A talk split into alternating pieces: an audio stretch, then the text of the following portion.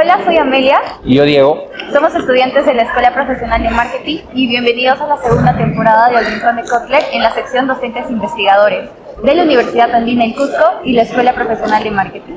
Hoy nos acompaña nuestro docente Abraham Puente de la Vega Cáceres. Bienvenido, docente Abraham. Cuéntenos un poco sobre usted y su vida profesional. Buenos días. Ante todo, gracias por la entrevista. Mi nombre es Abraham Puente de la Vega Cáceres, magíster en Finanzas Corporativas y Riesgo Financiero por la Pontificia Universidad Católica del Perú. Ya con experiencia, más de ocho años en el sistema financiero y en la banca privada, cinco años de experiencia.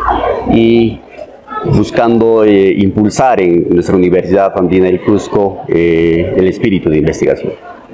Muy bien, hablaremos sobre su artículo de cómo las teorías financieras predicen el comportamiento de los mercados financieros, el cual nos habla sobre esta, esta incertidumbre y volatilidad que imperan en los mercados financieros y que estas teorías no siempre imponen su modelo, ¿no? Por lo que se debería aplicar una teoría válida para tomar decisiones de inversión, en este caso. Nuestra primera pregunta es, uh, ¿de por qué decidió escoger este tema de investigación? Hoy en día, eh, las turbulencias macroeconómicas desestabilizan no solo el rendimiento de las empresas, también el desempeño de los mercados financieros. Entendemos que el crecimiento de las empresas da la sostenibilidad para la economía y para los mercados financieros. Pero eso es en escenarios de certidumbre, cuando todo es tranquilidad, cuando no hay guerra, no hay conflicto, no hay riesgos políticos, como el caso Perú, ¿no? Dada el nivel de incertidumbre, generan diferentes controversias académicas y es ahí donde surge el tema para poder ampliar este artículo de investigación sobre cómo las teorías predicen el comportamiento.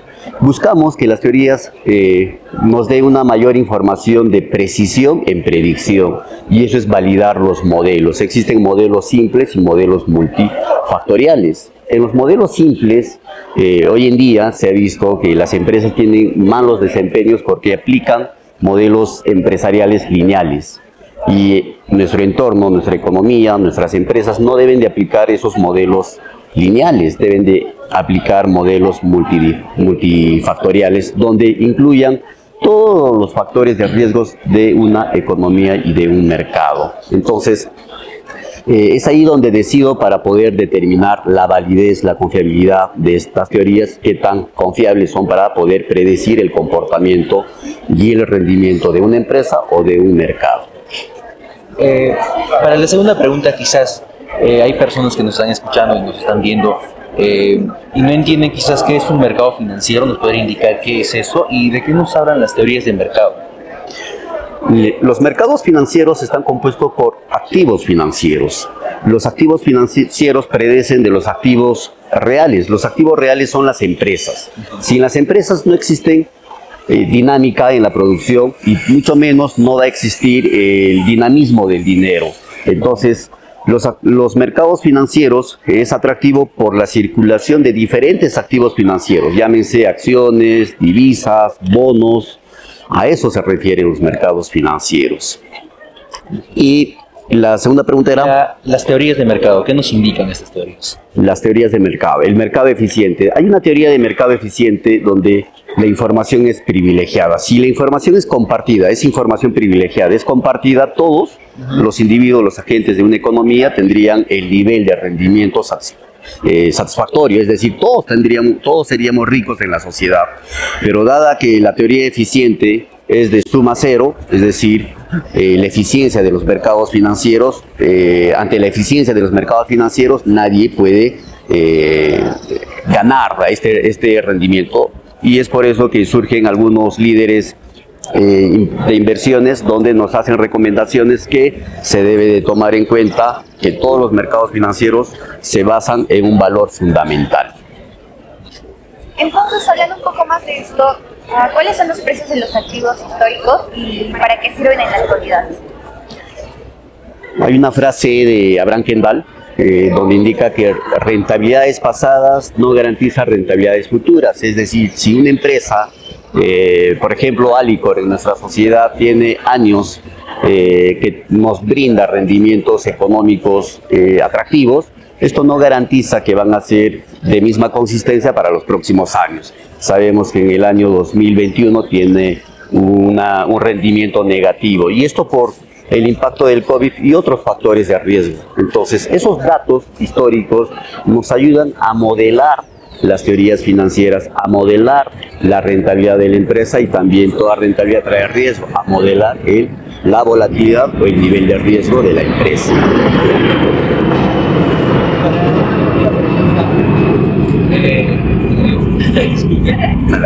Para una cuarta pregunta, ¿por qué la teoría de arbitrajes es considerada una teoría más compleja que el modelo de fijación de capital, de precios de capital?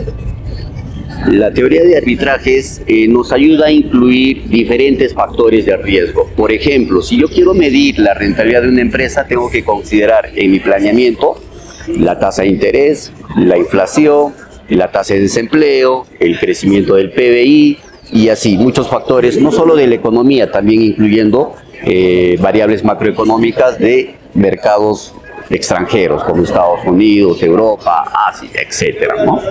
A diferencia con los mercados, con los modelos lineales, si hablamos, si queremos hacer una planificación mediante el modelo lineal simple, es decir, mediante el uso de la regresión lineal simple, es un modelo sencillo, es un modelo donde no eh, capitaliza todos estos factores de riesgo y ahí tendríamos un gran sesgo sobre nuestra planificación.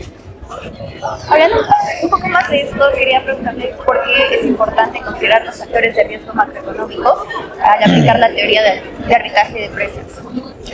Es importante porque nos ayuda a modelar la volatilidad. Si nosotros empezamos a modelar la volatilidad de una empresa, de un mercado, podemos eh, identificar patrones algorítmicos con apoyo de la inteligencia artificial, otras técnicas de la inteligencia artificial, que nos ayuden a predecir cuál va a ser el nivel de riesgo para una economía, para un mercado o para una empresa.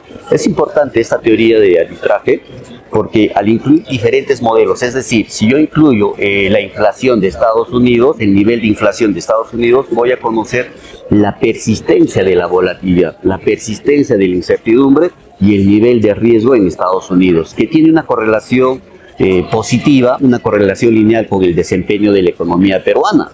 Entonces, si, Estados Unidos colapsa y su relación con, con la economía peruana es fuertemente correlacional, es decir, el impacto para nuestra economía va a ser de esa misma magnitud fuerte.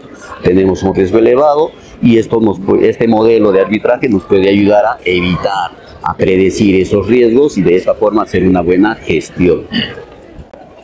Y como última pregunta, eh, profesor Abraham, ¿por qué todo manager o inversionista debería eh, tomar en cuenta o considerar los factores de riesgo y no solo concentrarse en los, en los retornos, que es lo que generalmente se hace? Efectivamente, ese es el mensaje que hoy en día doy a mis estudiantes y mediante este, esta entrevista impulso a que todo manager o inversionista debe impulsar sus, su planificación no solo en la rentabilidad, primero debe enfocarse en el nivel de riesgo, en qué mercado y cuál es el nivel de riesgo en la que está expuesto el capital. Ese nivel de riesgo al modelar, al predecir, al reducir, al eliminar el riesgo, nos va a ayudar a tener mayor rentabilidad. Lo que indica nuestra, la teoría de Markovich, hay que diversificar los productos, los activos para poder tener o para poder optimizarlos las rentabilidades a un nivel riesgo menor. Muchas gracias, profesor Abraham. Eh, como quizás una reflexión a los que nos estamos iniciando en este mundo de la investigación, ¿nos podría dar algunos consejos, por favor? Consejos. Eh, para la investigación es importante tener en cuenta qué metodología se va a aplicar y sobre todo qué alcance de investigación, qué es importante, qué es el corazón de una investigación, el alcance de la investigación. Se define y se precisa adecuadamente, van a pasar a, a una siguiente etapa. Como segunda recomendación, tener la confiabilidad y la validez de la data. Como muchos investigadores en el árbol criollo indican, si la data es basura, el resultado es basura. Entonces, la data en la investigación debe de tener, cumplir la confiabilidad y la validez para tener buenos resultados. Y por último, una tercera recomendación, hoy en día no podemos estar ajenos a la tecnología. ¿Es para marketing o es para finanzas? Eh, para marketing, pero estaba haciendo entrevista. Oye, creo que ya te has cambiado de equipo. sí, ya para. Cuidado, ya, doctor. Gracias. y una tercera Una tercera recomendación, alinearnos a las tendencias tecnológicas para que los nuevos estudiantes puedan despertar herramientas de herramientas y técnicas de investigación en estadísticas. Eso serían las recomendaciones gracias, precisas. Eh, es realmente muy nutritivo todo lo que nos ha indicado en la entrevista. Y con esto hemos concluido. Muchas gracias nuevamente, profesor Abraham, por el tiempo que nos ha brindado esta mañana y por ser parte de este proyecto que estamos eh, realizando eh, los estudiantes de la carrera de marketing. ¿no? Gracias por su tiempo. Esto ha sido todo. Esto es Docentes Investigadores y nos vemos en la siguiente. Gracias.